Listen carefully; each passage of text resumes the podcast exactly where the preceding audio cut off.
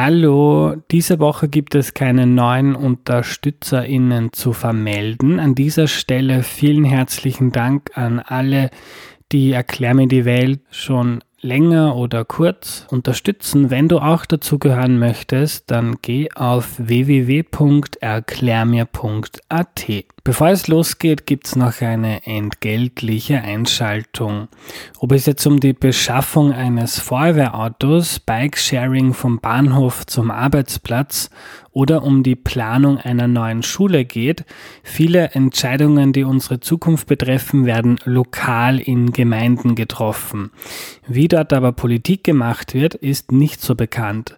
Darum gibt es jetzt für alle TirolerInnen die Gemeindeschmiede. Das ist ein parteiunabhängiges Projekt vom Land Tirol, dem Tiroler Gemeindeverband und Gem Nova. Wenn du zwischen 15 und 30 Jahre alt bist und dich für deine Gemeinde begeisterst, bekommst du von der Gemeindeschmiede eine Grundausbildung mit speziellen Workshops rund um Gemeindepolitik. Im Juni und Juli besucht die Gemeindeschmiede im Rahmen einer Tournee neun Orte in Tirol, um dir die Vielfalt von Gemeinden vorzustellen. Mehr dazu auf gemeindeschmiede.at.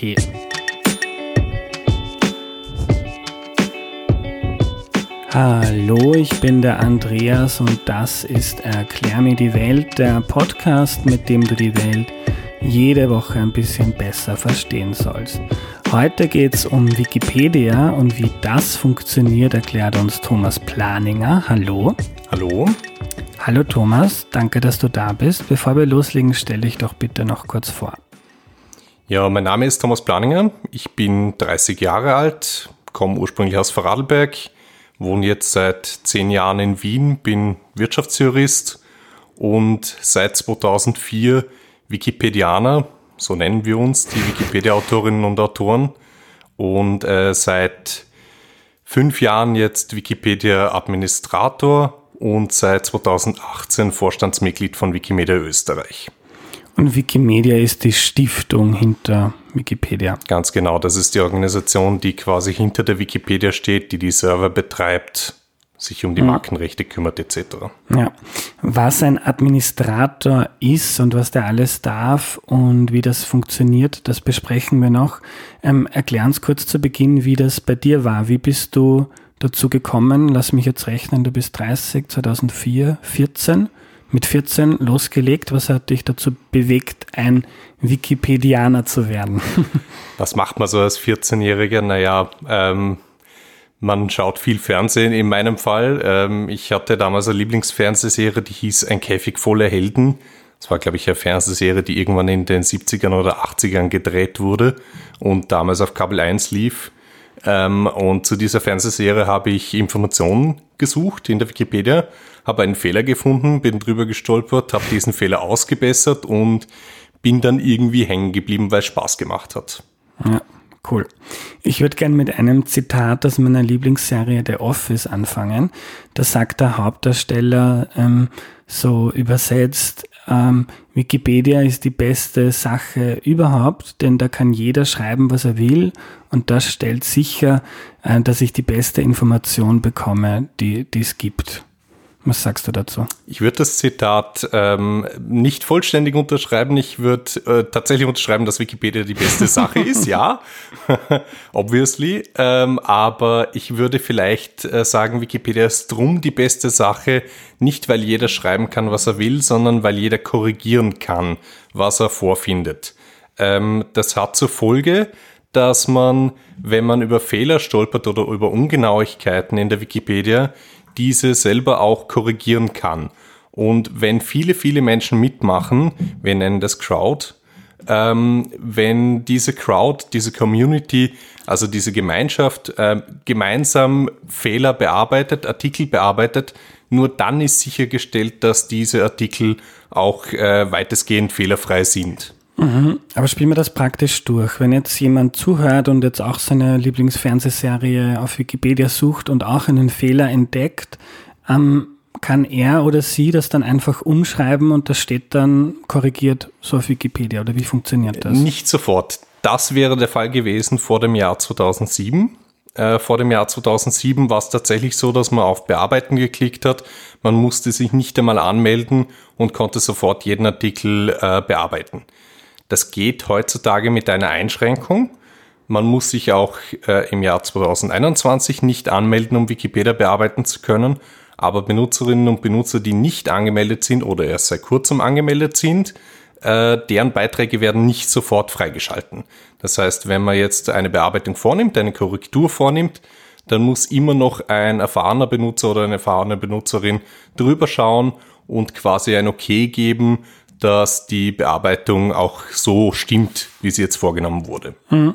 Also nur ein, eine Person, die schon eine gewisse Zeit auf Wikipedia ist, Ganz muss genau. quasi das Hackerl geben. Und ja, passt. richtig. Ein, ein sogenannter Sichter oder eine sogenannte Sichterin äh, muss das Hackerl geben, dass die Bearbeitung okay ist. Dann wird die Bearbeitung auch freigeschaltet, so dass sie jeder und jede sehen kann. Mhm. Was ja kommt mir jetzt eigentlich sogar ein bisschen wenig vor, oder? Da passieren sicher oft Fehler. Da, äh, total. Also da passieren relativ häufig Fehler, aber da kommt dann wieder das Crowd-Prinzip ins Spiel, also dass sich viele, viele Menschen diese Artikel täglich anschauen und die Wahrscheinlichkeit, dass Fehler durchrutschen und äh, längere Zeit in einem Artikel bestehen bleiben, ist relativ gering. Wobei man sagen muss, dass das für die Artikel natürlich in besonderem Maße stimmt, die besonders oft aufgerufen werden.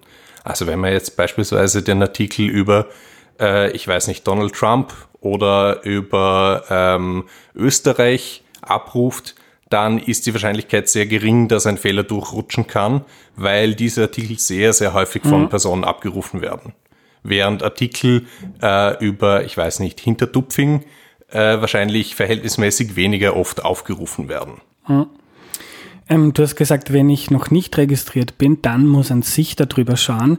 Wenn ich mir da jetzt ein Konto anlege und ich dort einen Text über, sagen wir, über meine Heimatgemeinde Hinterdupfing ähm, kreiere, dann wird das, kommt das einfach auf Wikipedia, ohne dass wir drüber schauen muss. Ja, richtig. Ähm, das ist tatsächlich ein, unter Anführungszeichen, ein Schlupfloch ein Stück weit, dass äh, auch nicht angemeldete oder erst kürzlich angemeldete Benutzer neue Artikel anlegen können und diese Artikel werden sofort veröffentlicht. Ähm, die Einschränkung dabei ist aber, dass wir sehr, sehr viele aktive Benutzerinnen und Benutzer haben, die den ganzen Tag nichts anderes tun, als sich diese neuen Artikel anzuschauen und zu überprüfen, ob diese neuen Artikel äh, korrekt sind, ob sie enzyklopädisch sind, ob das behandelte Thema für Wikipedia relevant ist und diese Einschätzung dann vornehmen und gegebenenfalls den Artikel sofort zur Löschung vorschlagen, falls er diesen äh, Kriterien nicht entsprechen sollte. Mhm.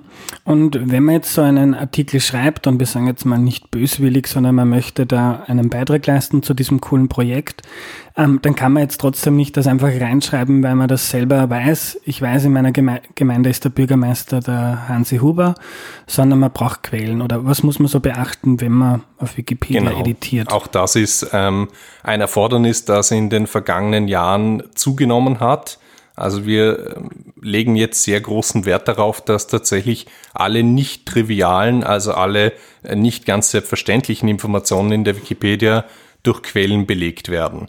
Es soll also klar sein und für unsere Leserinnen und Leser vor allem auch nachvollziehbar sein, wo die jeweilige Information im Artikel herstammt. Ähm, das wird sehr häufig über Einzelnachweise gemacht, also über Fußnoten oder auch ähm, mit gesamten Weblinks oder über Literaturverzeichnisse am Ende des Artikels. Mhm. Ähm, was mir auffällt, beim, ich bin ja ein sehr regelmäßiger Wikipedia-Leser, ähm, quasi vor jedem Podcast-Interview beginne ich meine Recherche auf Wikipedia, um mal einen ersten Überblick zu, zu bekommen. Und ich schaue mir dann auch gerne die Quellen an ähm, man kann ja dann bei, steht zum Beispiel 7, dann klickt man auf den 7 und ganz unten kommt man auf die Quelle. Sehr, sehr oft sind das dann Zeitungsberichte. Und aus meiner Erfahrung als Journalist weiß ich, dass Zeitungsberichte nicht immer stimmen. Also das ist auch eine, würde ich sagen, eine kleine Schwäche von Wikipedia, ähm, dass wenn etwas in einer Zeitung steht, dann ist das so scheint mir eine ausreichende Quelle für einen Wikipedia-Eintrag, was aber nicht im, was jetzt natürlich besser ist, als es hat irgendwer auf Twitter geschrieben, aber eine zu 100% äh, Info ist das meistens auch nicht. Genau, man kann es eine Schwäche nennen oder man kann es auch einen äh, systemischen Fehler nennen, also einen Fehler, der im System der Wikipedia ein Stück weit verankert ist, weil Wikipedia eine Enzyklopädie ist und eine Enzyklopädie keine eigene Nachforschung betreiben soll. Wir nennen das Original Research, also eigene Forschung, eigene Theorien sollen gerade nicht in Wikipedia eingebracht werden, sondern wir publizieren nur das, was andere bereits einmal geschrieben haben. Das können Journalistinnen und Journalisten sein. Idealerweise sind es natürlich Wissenschaftlerinnen und Wissenschaftler, aber äh, gerade bei vielen Themen jetzt, wenn man wirklich über die Gemeinde Hintertupfing schreibt, dann wird es wahrscheinlich wenig wissenschaftliche Untersuchungen zur, ähm, was er nicht, zum Bürgermeister der Gemeinde Hintertupfing geben und dann wird man halt auf äh, Medienberichte zu, äh, zurückgreifen und das sind für uns absolut ausreichende Quellen. Die Tatsache, dass auch Medienberichte falsch sein können, ist in dieser Überlegung bereits mit eingepreist. Also wir nehmen das in Kauf. Aber wir dürfen nicht selber sagen, ich weiß aber, dass ähm, dieser Medienbericht falsch ist und ich verwende deswegen diese Quelle nicht, weil das nicht unsere Aufgabe ist. Wir als Wikipedianerinnen und Wikipedianer, als Enzyklopädisten geben das wieder, was Stand der Forschung oder Stand äh, der aktuellen Meinung ist. Mhm. Du bist Administrator, hast du gesagt. Was macht ein Administrator? Ein Administrator ist ein gewählter Benutzer, der noch ein bisschen mehr Rechte hat als andere Benutzer. Ähm, wir Administratorinnen und Administratoren bezeichnen uns oft als äh, die Hausmeisterinnen und Hausmeister der Wikipedia. Das heißt, ähm, ich habe vorhin gesagt, man kann Artikel zum Löschen vorschlagen, aber ähm, irgendjemand muss diese Löschung dann auch durchführen. Irgendjemand muss entscheiden am Ende des Tages, ob ein Artikel beispielsweise relevant ist für die Wikipedia oder nicht. Das wird im Zuge einer Löschdiskussion entschieden und am Ende des Tages muss ein Administrator oder eine Administratorin dann den Löschknopf drücken. Das können nicht alle Benutzerinnen und Benutzer. Genauso auch äh, mit dem Sperren von Benutzerinnen und Benutzern, die gegen unsere Regeln und Richtlinien verstoßen haben. Auch das ist Aufgabe der Administratorinnen und Administratoren der Wikipedia. Mhm. Ähm, ich habe vorhin einen Wikipedia-Eintrag gelesen, wo es darum ging, wer die Leute sind, die auf Wikipedia schreiben, also die Editors. Ähm, fand ich ganz spannend. Ähm, Groß, ein Großteil ist Männer. Ein Großteil sind Männer. Das war in den letzten Monaten auch viel in den Medien eine Diskussion. Ähm, und da ist beschrieben gewesen, ähm, sehr, sehr viele sind so Mitte 20 oder also Männer Mitte 20 oder männliche Pensionisten. Oft Studis und Pensionisten haben alle viel Zeit. Ja, genau. Das ist ein ja. bisschen äh, tatsächlich der Punkt, warum, also warum wir glauben, dass hauptsächlich ähm, mit 20er und Pensionisten mitmachen, ist tatsächlich ein bisschen der Zeitfaktor, weil äh, alle Wikipedianer, äh, Wikipedianerinnen und Wikipedianer machen all das, was sie tun, in ihrer Freizeit und völlig freiwillig.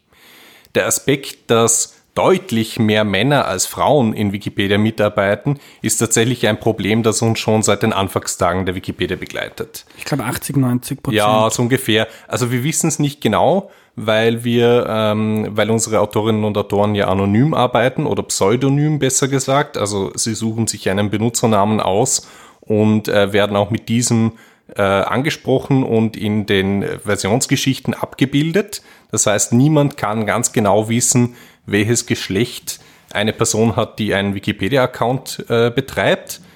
Aber äh, aus diversen statistischen Erhebungen und auch aus den Erfahrungen, die wir in äh, Offline-Treffen machen, können wir jetzt relativ genau sagen, dass es so zwischen 80 und 90 Prozent mhm. Männer sind, die in der Wikipedia mitarbeiten. Warum genau das so ist, ist natürlich die eine Million Euro Frage. Die hätten wir selber gern beantwortet. Ähm, wir rätseln ehrlich gesagt seit 20 Jahren ein bisschen darüber. Es dürfte wahrscheinlich eine Mischung mehrerer Faktoren sein. Es ist zum einen der bekanntermaßen relativ rüde Umgangston in der Wikipedia, der anscheinend Frauen mehr abschreckt als Männer. Äh, also Umgangston heißt, ähm, wenn man jetzt darüber diskutiert, ist das ein Artikel wert, ähm, ist die Info richtig oder genau, nicht? Genau, ganz genau. Da geht's leider nicht immer ganz freundlich zu äh, was auch Aufgabe der Administratorinnen und Administratoren zum Beispiel ist, ähm, dort regulierend einzugreifen, Benutzer zu ermahnen, Benutzer zu sperren, wenn sie gegen äh, unsere Wiki-Kette, also unseren Freundlichkeitskodex verstoßen. Ähm, aber das funktioniert nicht überall und nicht immer gleichermaßen gut. Und anscheinend ähm, schreckt das Frauen eher ab als Männer. Das zum einen. Und zum anderen sehen wir auch, dass es offensichtlich mehr Männer mit Freizeit gibt, als es Frauen gibt, die sich in ihrer Freizeit mit ähm, ja, mit der Erstellung einer Internet-Enzyklopädie auseinandersetzen wollen. Mhm. Warum auch immer, das müssten wahrscheinlich Soziologinnen und Soziologen uns dann erklären. Ja, und dass das auch praktische Auswirkungen hat, hat Jan Böhmermann ganz schön gezeigt. Er hat, ich glaube, vor zwei Jahren ein sehr kritisches Video zu Wikipedia ähm, gebracht im Neo-Magazin Royal und da hat er das schöne Praxisbeispiel gebracht, ähm, dass eine Liste weiblicher Science-Fiction-Autorinnen ähm, gelöscht wurde, weil die WikipedianerInnen oder wahrscheinlich die Wikipedianer ähm, gemeint haben, das ist nicht das ist nicht relevant genug, weil man kann ja nicht über alles auf der Welt einen Wikipedia-Artikel anlegen. Vielleicht kannst du uns das auch noch erklären, wo da die Relevan wie die Relevanzkriterien funktionieren. Ähm, was aber sehr wohl eine relevante Liste auf Wikipedia war, war die Liste von weitesten Schussentfernungen zur Tötung von Menschen durch Scharfschützen. Ziemlich absurd, ja. Ja, ja es, es zeigt sich äh, tatsächlich eine Art Muster ich glaube, die, die Argumentationslinie beim, äh, bei der Science-Fiction-Autorinnen-Liste damals ging ein bisschen in die Richtung, dass Science-Fiction-Autorinnen eine Teilmenge der Science-Fiction-Autorinnen und Autoren sei und es daher keine eigene Liste für weibliche Science-Fiction-Autorinnen benötige. Ähm, wo man sicherlich trefflich drüber streiten kann. Es war letztlich eine Relevanzfrage, ja, das ähm, ist eine Frage, ähm, die sich an unserem Grundprinzip Wikipedia ist eine Enzyklopädie aufknüpft und was jetzt ein bisschen wie ein Nonar-Grundprinzip ähm, klingt, beinhaltet tatsächlich die Regel, ähm, dass eine Enzyklopädie nicht über jeden Gegenstand, der in der Realität vorkommt, einen Artikel beinhalten kann. Also ich kann nicht über meine Mama und meinen Papa einen Wikipedia-Artikel schreiben, so gern ich sie auch mag, aber sie sind leider nicht Wikipedia relevant. Wikipedia relevant sind Themen, die von einem größeren öffentlichen Interesse sind und äh, die eine gewisse Außenwirksamkeit erreicht haben. Das sind aber ganz schwierige Abwägungsfragen. Das sind immer Abwägungsfragen, die ähm, stark ausdiskutiert werden in der Community und wo, wie gesagt, dann letztlich irgendjemand eine Entscheidung treffen muss und diese Entscheidungen zu treffen ist oft nicht einfach. Und gerade bei den äh, Science-Fiction-Autorinnen da habe ich mich selber an der Diskussion nicht beteiligt, aber ich weiß, dass das eine sehr, sehr hitzige Diskussion war, eine sehr, sehr langwierige Diskussion und diese Diskussion wurde dann letztlich eben so entschieden, dass die Liste gelöscht wurde. Hätte man aber wahrscheinlich mit genauso guten Argumenten auch behalten können. Mhm.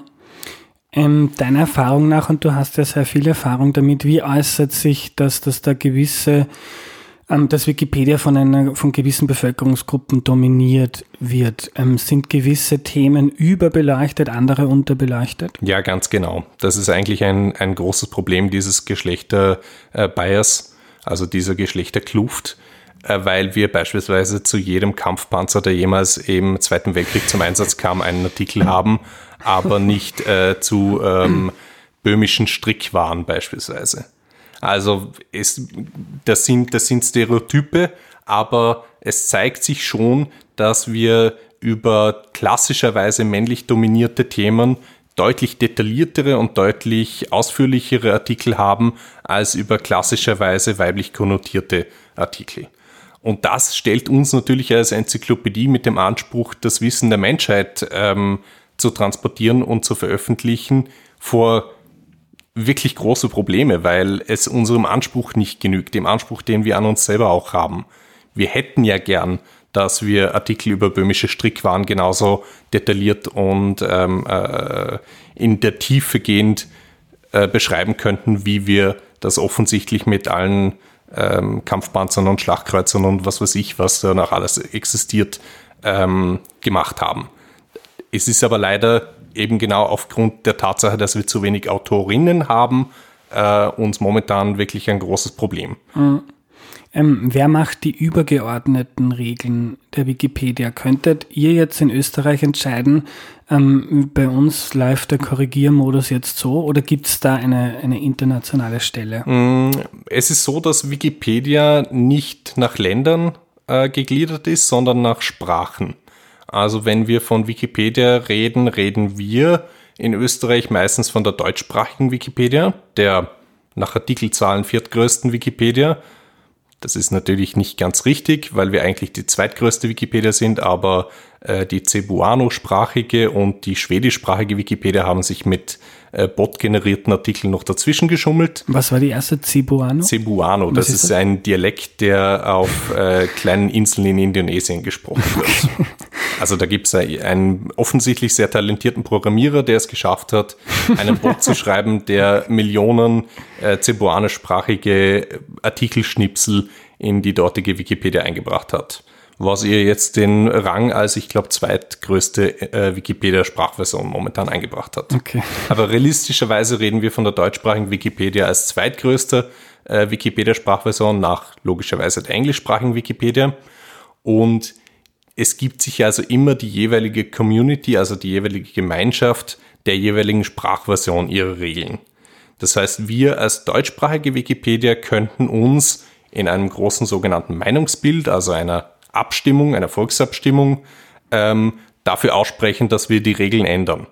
Das kommt ab und zu vor, ist aber meistens nicht so, dass wir jetzt die ganz großen Änderungen durchsetzen, sondern äh, es sind meistens kleine Teiländerungen, kleine Schräubchen, an denen gedreht wird mit den Meinungsbildern.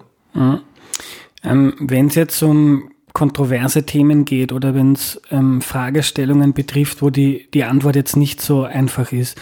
Und da gibt es ja genügend, wenn man jetzt zum Beispiel ein Thema, das mich sehr beschäftigt, ist der Klimawandel. Wenn man da in die Forschung reingeht, dann gibt es ja verschiedene Themen, wo jetzt nicht, auch wenn man die Studien liest, jetzt nicht auf den ersten Blick sofort klar wird, ähm, welche Info ist jetzt äh, korrekt und welche nicht.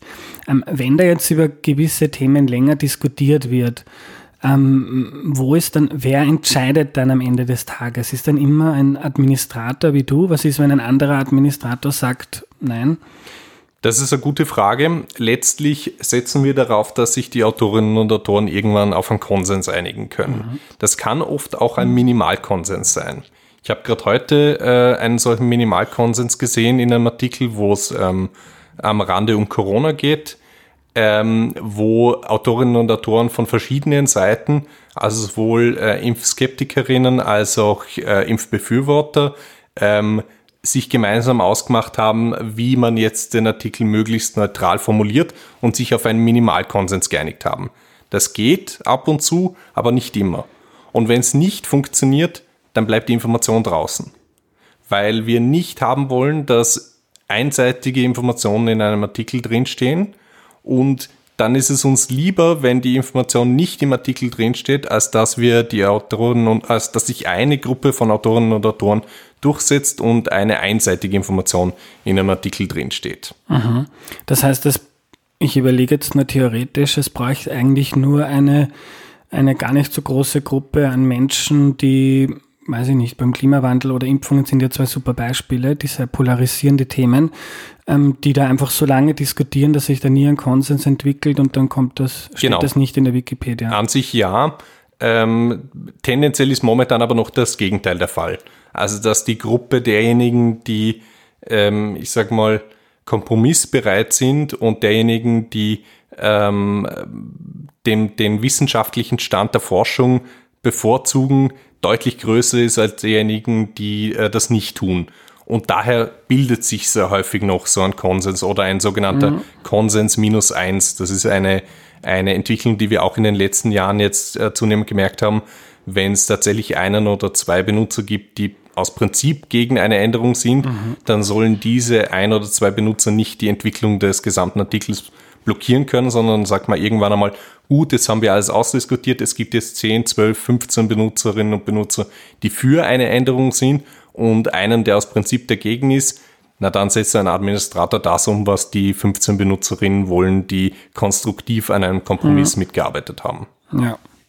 Aber, aber theoretisch ähm, wäre das ein Bereich, wo Wikipedia anfällig ist. Wenn sich jetzt, also wenn ihr jetzt infiltriert werdet von, weiß ich nicht, der Querdenkerbewegung mhm. und da hunderte Leute, die ja dann oft auch sehr viel Zeit haben, ähm, beschließen, wir wollen jetzt in den Mainstream eindringen und da wäre Wikipedia eigentlich ein schönes Tor. Total, wäre ein totales mhm. Einfallstor. Äh, problematisch wird's für diese hunderten Querdenkerinnen und Querdenker nur dann, wenn sie tatsächlich substanzielle Wikipedia-Artikelarbeit leisten müssen.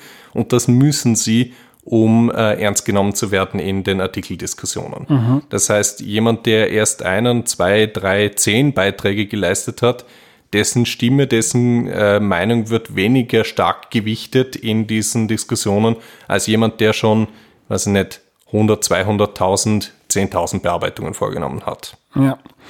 Ähm, das bringt mich auch zu einem anderen Punkt. Ähm, irgendjemand hatte vor ein paar Jahren die schöne Idee, ähm, dass er einen Twitter-Account erstellt, der trackt, wann mit der IP-Adresse von gewissen Ministerien, also vom Landwirtschaftsministerium, vom Sozialministerium, wann aus diesen Häusern Wikipedia-Artikel geändert werden und zu welchem Thema, wo man sich dann schön anschaut, anschauen konnte, dass jetzt die Seite vom, vom Minister, von einem Politiker oder so und so weiter ähm, verändert wurde.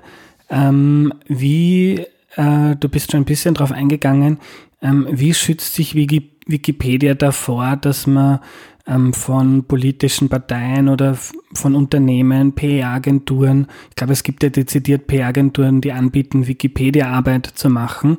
Ähm, wie schützt man sich vor diesem unerwünschten Einfluss?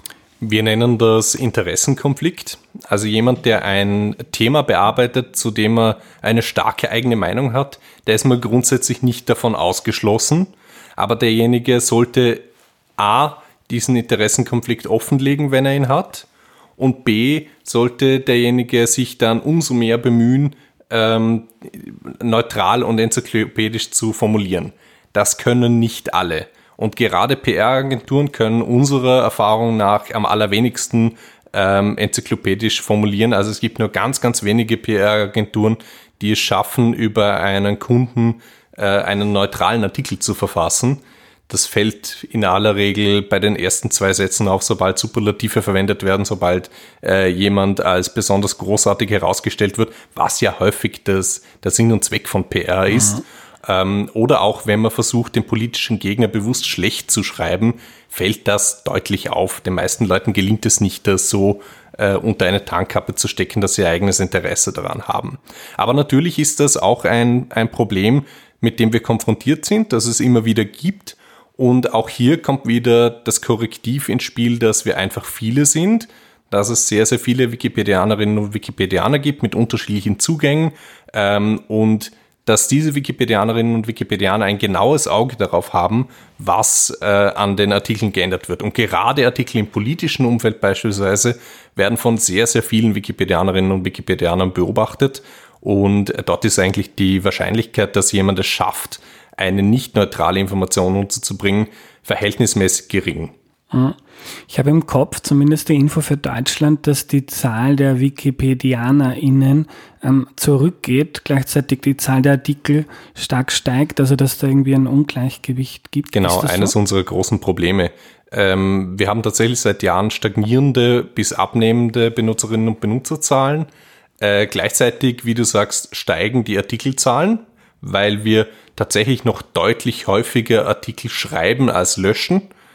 Das heißt, wir haben jetzt ähm, 2,5 Millionen deutschsprachige Artikel hinter uns gelassen, äh, gehen jetzt mit großen Schritten auf die 3 Millionen deutschsprachigen Artikel zu. Bei einer immer stärker schrumpfenden Zahl an aktiven Autorinnen und Autoren stellt uns das vor gewisse Probleme. Es ist nämlich nicht nur so, dass wir neue Autorinnen und Autoren brauchen, um neue Artikel zu schreiben, sondern wir brauchen auch neue Autorinnen und Autoren, um den bestehenden Artikelbestand aktuell zu halten. Das ist problemlos möglich bei historischen Themen, weil sich dort häufig nicht mehr allzu viel ändert. Also ähm, wo die Pyramiden von Gizeh stehen, ändert sich nicht alle zwei Wochen. Ähm, da gibt's vielleicht alle paar Jahre mal neue Forschungserkenntnisse, die man dann einbauen muss, aber das ist jetzt nichts, was tagesaktuell sein muss. Hingegen, wenn äh, Artikel über lebende Personen beispielsweise geschrieben werden, dann brauchen wir durchaus jemanden, der da on track bleibt und der dran bleibt, was da passiert. Und es ist schon auch ein Anspruch, den wir als Wikipedia haben, tagesaktuell, stundenaktuell, mitunter sogar minutenaktuell zu sein. Und ähm, es war jetzt gerade äh, wieder ein Regierungswechsel bei uns, also der, der Wechsel eines Regierungsmitglieds ähm, in Form des äh, Gesundheitsministers. Und äh, als der Dr. Mückstein als neuer Gesundheitsminister bekannt gegeben wurde, war das innerhalb von wenigen Minuten in seinem Wikipedia-Artikel aktualisiert. Und das ist eigentlich auch ein Stück weit der Anspruch, den wir haben. Nur das funktioniert halt auch nur so lange, wie wir tatsächlich äh, Autorinnen und Autoren haben, um das zu bewerkstelligen. Wie viele Autorinnen gibt es in Österreich? In Österreich gibt es aktive Autorinnen und Autoren. Wir nennen einen Autor oder eine Autorin aktiv, wenn äh, er oder sie mindestens zehn Bearbeitungen pro Monat vornimmt, äh, um die 150. Wow. Also wenn ein paar Leute zuhören, die das interessant finden, ab auf Wikipedia nicht mehr nur lesen. Genau, sehr, sehr gerne. Ähm, was passiert mit den Spenden? Es gibt immer wieder diese Aufrufe, ich spende selber regelmäßig, weil ich es einfach super finde. Was passiert mit dem Geld? Das Geld äh, fließt zunächst einmal an die Wikimedia Foundation. Die Wikimedia Foundation ist äh, eine Stiftung nach dem äh, Recht des US-Bundesstaats Florida mit Sitz in San Francisco. Und die Wikimedia Foundation betreibt die Wikipedia. Das heißt, äh, die Server der Wikipedia werden von der Wikimedia Foundation betrieben. Die Angestellten, die Wikimedia hat, äh, werden von der Wikimedia Foundation bezahlt. Das sind diejenigen, die sich um die Markenrechte kümmern, die sich um Urheberrecht kümmern, die sich darum kümmern, dass ähm, das Webseitendesign aktualisiert wird, alle paar Jahre mal, aber ja, ähm, die sich darum kümmern, dass technisch alles einwandfrei und rund läuft. Das ist äh, der Hauptteil, der mit den Spendengeldern passiert und ein kleiner Teil der Spendengelder fließt zurück in die Länder, beispielsweise nach Österreich zum Verein Wikimedia Österreich äh, und wird hier dafür verwendet, dass wir die Autorinnen und Autoren vor Ort unterstützen. Mit unterstützen meine ich nicht, dass die Autorinnen und Autoren irgendetwas gezahlt bekommen. Wie gesagt, das ist ein Freizeitvergnügen, sondern ähm, die Autorinnen und Autoren in Österreich werden so finanziell unterstützt, dass ihnen ihr Hobby keine Kosten verursacht. Wenn ich also für die Recherche für einen Artikel beispielsweise äh, nach Innsbruck fahre, dann würde mir Wikimedia Österreich die Zugfahrkarte nach Innsbruck zahlen, damit ich für diese Recherche keine eigenen privaten Aus äh, Ausgaben habe. Hm. Äh, wenn man Wikipedia jetzt nur vom Googlen kennt, keine Ahnung, die Geschichte Chinas, ähm, welche Funktionen ähm, hat Wikipedia noch, außer dass man nette Sachen lesen kann, ähm, die man vielleicht kennen sollte oder oder die interessant sind. Ich finde ganz spannend, was die wenigsten Leute kennen, ähm, ganz, am unten, ganz am unteren Ende jeder Seite. Und zwar, ich rede jetzt über die Desktop-Seite, also das, was man sieht, wenn man Wikipedia am PC aufruft. Ganz, ganz unten findet sich bei jedem Artikel die Abrufstatistik. Das ist wirklich spannend, sich das mal anzuschauen. Gerade bei Artikeln, die gerade aktuell in den Medien sind, sieht man nämlich bei der Abrufstatistik, die täglich äh, aktualisiert wird, wie sich die Abrufzahlen eines konkreten Artikels verändern. Das finde ich sehr, sehr interessant, weil es gerade auch für Forscherinnen und Forscher eine Möglichkeit wäre, Trends und ähm, irgendwie Bewegungen in der öffentlichen Meinung abzeichnen zu können. Ein, weitere großes, ein weiteres großes Feld, das ähm, Wikimedia bereithält, äh, ist Wikimedia Commons. Das ist unser gemeinsames Bild- und Medienarchiv wo äh, über 500 Millionen frei verfügbare Bild- und Mediendateien äh, abrufbar sind. Und mit frei abrufbar meine ich unter einer freien Lizenz. Das heißt, die Dateien, die auf Wikimedia Commons liegen, kann jedermann zu jedem Zweck, zu jeder Zeit beliebig oft herunterladen und verwenden. Solange die Lizenzbedingungen dort eingehalten werden, was meistens einschließt, dass man den Urheber nennen muss, äh, kann die dortige, die dortige Medienvielfalt zu jedem Zweck verwendet werden. Wie kommt man zu Wikimedia Commons? Meistens ist in den äh, Wikipedia-Artikeln ganz unten unter Weblinks ein Link auf Wikimedia Commons eingebunden, wo man eine Galerie mit Bildern zu diesem entsprechenden Thema findet. Also wenn man jetzt zum Beispiel ein Referat über Delfine in der Schule hält und man sucht ein schönes Bild eines Delfins, kann man entweder das Bild nehmen, das eh schon im Wikipedia-Artikel eingebunden ist, das in aller Regel von Commons kommt. Oder man kann ganz nach unten scrollen und unter Weblinks auf Commons klicken und findet dann ganz, ganz viele frei verfügbare Fotos von Delfinen. Ähm, cool, das bringt mich zu meiner nächsten Frage. Die Marina hat eine Frage geschickt, das ist eine Schülerin und die sagt, in der Schule gibt es immer diese hitzigen Diskussionen mit LehrerInnen, soll man jetzt Wikipedia nehmen für ein Referat oder nicht? Ähm, vielleicht zum Ende, wofür eignet sich Wikipedia und wofür ist eher nicht so gut? Ich bringe immer den Vergleich, ähm, das hilft den heutigen Schülerinnen und Schülern nicht mehr ganz der Vergleich, aber ich bringe immer den Vergleich mit dem Brockhaus. Äh, früher hätte man wahrscheinlich auch nicht den Brockhaus zitiert, wenn man ähm, sich zu einem Thema informiert, sondern man hätte den Brockhaus genommen, um sich mal einen Überblick über ein Thema zu verschaffen und hätte dann von dort aus weiter recherchiert. Das ist auch der Ansatz, den Wikipedia verfolgt und den wir empfehlen. Wikipedia ist ein super Nachschlagewerk, ist eine Enzyklopädie, mit dem man sich schnell einen mitunter auch sehr tiefgreifenden Überblick über ein Thema verschaffen kann.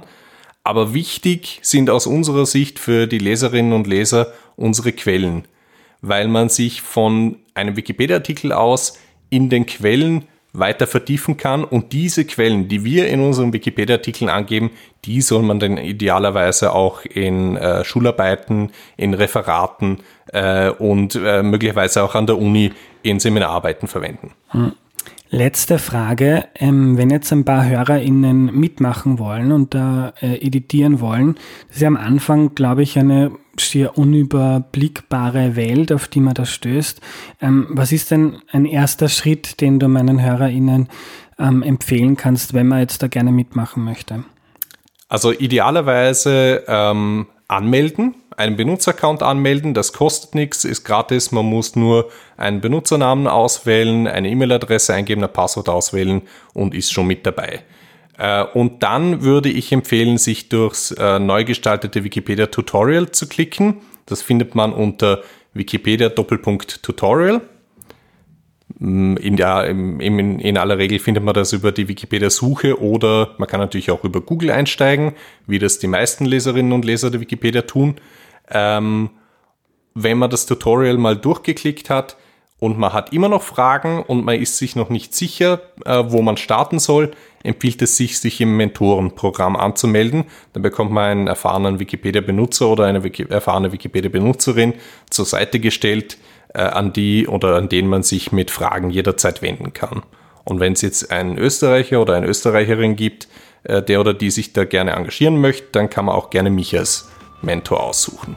Wie erreicht man dich? Wie findet man dich? Man findet mich in der Wikipedia unter Benutzer Doppelpunkt Plani. Plani. Plani. Vielen Dank für deine Zeit, Plani. Sehr gerne.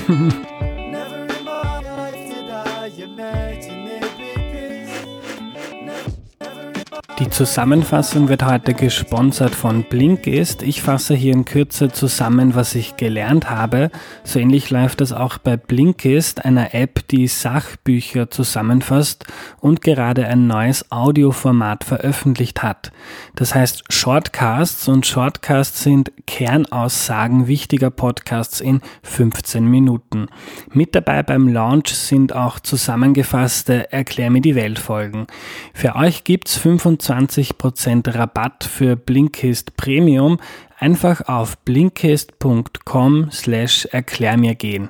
Das Umlaut A wird mit AE geschrieben. Was nehme ich mir also von der heutigen Folge mit?